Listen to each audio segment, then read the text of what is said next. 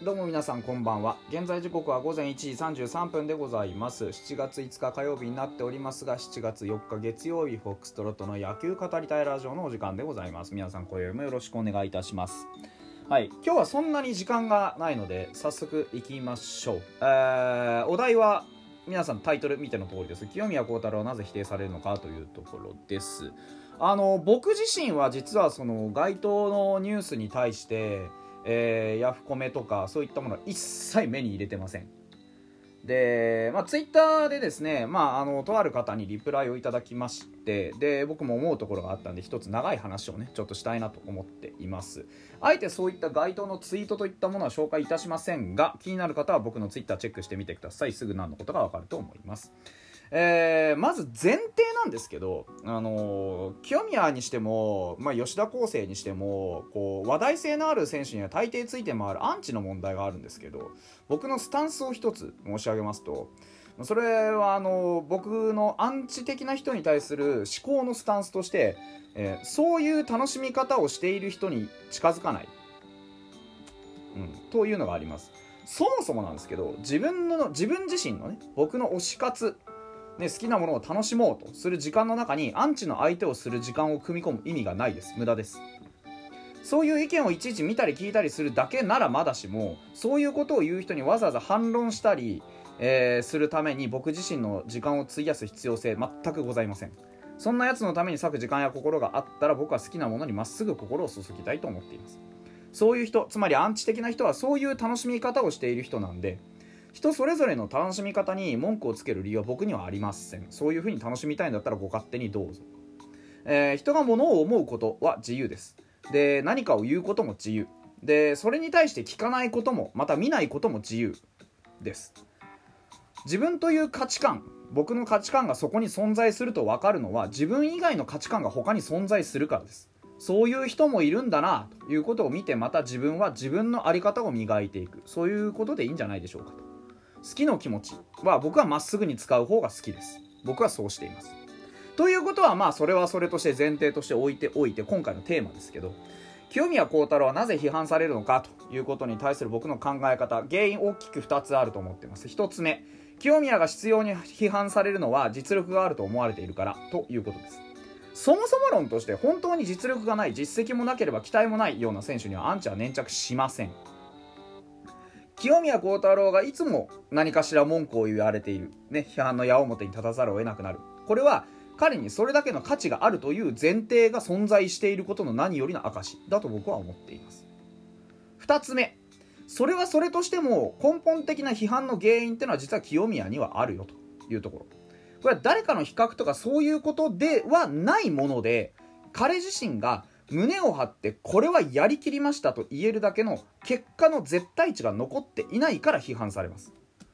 ただその結果っていうもの絶対値というものは一朝一夕に出るものでなくて最低でも1シーズン通さないと出てこないんです。で誰もがそれを求めてもがいているのがプロ野球っていうそういうものじゃないですか。だから原因そのものは清宮にあるんですけど責任が清宮にあるとは限らないんですよね。だことプロ野球において成績というのは他の選手の成績いかんによって印象が左右されてしまうことはままあるわけですよ。たとえ30本打ったとしても、ね、その上に50本打ってる人がいるとするとそれはもちろん50本の人の評価に比べたら30本の人が低くなるに決まってますよね。でも30本打ちましたホームラン王ですっていう人がいたらそれはホームラン王の評価をもらえるんですね。こんな風にあの何かをこういう何て言うんでしょう。評価されない。十分評価されないってことはそれは環境のせいってこともあるんですよ。で今の状況で言うと例えば清宮の同期、ね、23歳の選手で通算のホームランの本数が清宮の上を行くのは村上しかいないんです。っていうかそもそもこの世代でまともに試合に出て主力をやってるよっていう選手野手がそもそも村上しかいないんです。村上以外は全員出てきてないの。統計的な話をすればそういう村上っていうのはあくまで世代の中で明らかに異常な値なんですよ。そういうくくり世代とかっていうような大きなくくりの話をする時の比較対象になりえない。比較対象に上げてはいけない選手なんです。異常な観測値っていうのは除外して考える。これは小学校の授業でもやります。大体が彼は NPB 市場に照らしても異常な成績を残しているのであって一般的な成長曲線は描いていないってことについてはもっと留意されるべきであって特別であるっていうことは逆に言えば一般化してはいけないってことなんですだから村上の成績をもってして清宮を断ずるっていうのは非常に愚かなことです。でこういった事柄から考えて僕はそもそも結論として考えたのは清宮幸太郎という選手を今失敗だとか成功だとか論ずるそのこと自体が無意味であるということにみんなが気づいていないから批判をしたくなっちゃうんだ。っていうことを結論として申し上げたいと思います。割と簡単なことなんですよ。気づいてないんですよ。その話が無意味だってことに。彼はまだ未完成の選手の彼に限らずこの世代の選手はまだまだ未完成な選手がほとんどっていうかほぼ全て未完成なんです。ここからいかようにも変わっていくキャリアの入り口に立っただけの選手なんです。生まれたばかりの赤ちゃんがいつの間にか言葉を話しているようにどんな人間にも成長して新たなことができる可能性っていうのはあります。その可能性の扉っつうのは僕らじゃ開けません。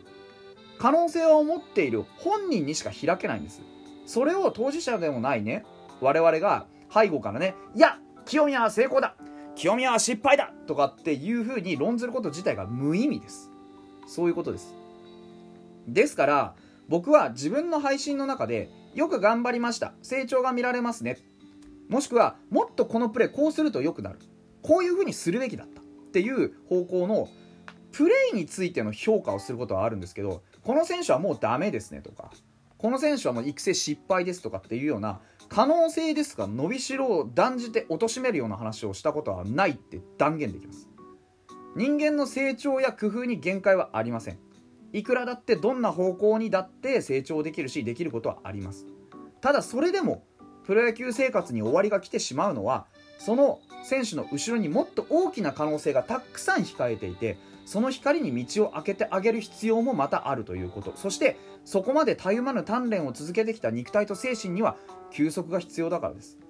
そんな選手たちに僕らファンとしてできることってたった一つしかなくて選手のたゆまぬ努力を見つけて褒めて応援してあげる声を届ける。これだけです。そうやってまた新たな選手の一面を見つけていって、ね、同じ思いを持っている人たちと分かち合って喜び合う。これ以上になんか必要なことあります？ないと思うんですよね。うん、でもう一つ話題がありましてこれはちょっと僕違和感を感じてるんですけどツイッターでお話しした中に上がってきたのが今回のアンダー23の意義の話なんですよ。でちょっと話が上がってたのがなんで1軍の清宮が2軍が出るように試合に呼ばれるんだ1軍2軍が出るような試合に呼ばれるんだっていうことが話題になったりしているというふうにお伺いしたというところです。また聞きなんですけどね。なんですけどこれには僕は大きな認識の間違いがあると言わざるを得ないと思ってます。っていうかそもそもプロの1軍の選手だと清宮がそう思うのであればなおさらプロアマ問わずの場に出てきて交流を深めて野球のさらなる発展に寄与することができるというこの機会は名誉と捉えるべきだと思うんですよね。さっきの2軍が出るようなみたいな話し方っていうのはそういう意図じゃないのかもしれないんです。また聞きなんでね。そういう意図じゃないのかもしれないんですけどなんか2軍に対して下に見るというか部別的な意図を感じる僕個人的にはすごく違和感があります。あまりそういう話を深くはしませんけどそういうふうに2軍に対してある種ハラスメントじみた思考をしている方がもしいらっしゃるんであればビッグボスがなんで1軍と2軍のことをビッグ組ボス組という呼び方をするのかその意図をもう少し深く考えてみていただきたいと思います。考えは浅すぎます。これは野球の話をしているんですよ。っていうことは肝に銘じていただきたいなって思います。こういうふうに考える人がいるならね。で話元に戻すんですけど今回の選抜試合の意義とは？ってところですよね。そもそも。でこれ侍ジャパンが常設になったのは何でっていうと WBC とかプレミア12とか、ね、オリンピックみたいな国際大会でこれまで結成されてきた日本代表っていうのは臨時の連合軍的なやつなんですよ。でこれを常設化することによって恒常的な強化につなげていって全ての世代で世界最強になることを目指しているっていうふうに意図があるんです。これは。公式ページに書いてあります。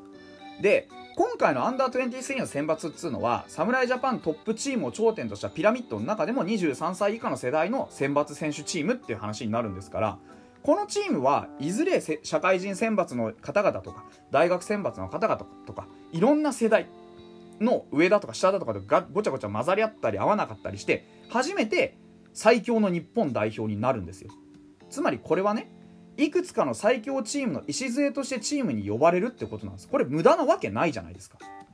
2軍でも出しとけばいい適当なチームっていう認識だともし思ってる方がいれば見当違いも甚だしいです。最強チームの一員として世界に対抗できる可能性を持ってるから呼ばれたんですよ。何の不満があるんですかっていう話です。さらに言うと侍ジャパンに参加するっていうことにメリットは大きくあるじゃないですか。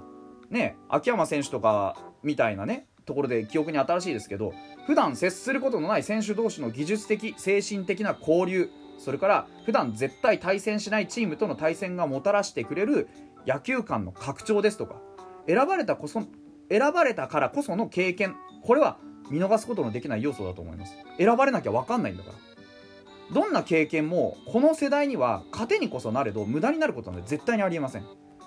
清宮には僕はぜひね参加してたくさんの刺激持って帰ってきていただいてそのことをまたチームメイトに分け与えてね共に切磋琢磨して成長していずれもっと多くの選手がねファイターズから日本代表してね侍ジャパンに呼ばれるようなきっかけになってほしいなとすら思ってますよ。うん、というような僕はね、あのー、ことをちょっと思いましたっていうことをノートにもあげたんでぜひ読んでいただければななんて思っておりますという話でございます。はい、なんとか12分にまとめ切りました。ね、若干はしょりましたけど。はい。というところでございました。ちょっとね、あの、真面目なお話でございました。また明日。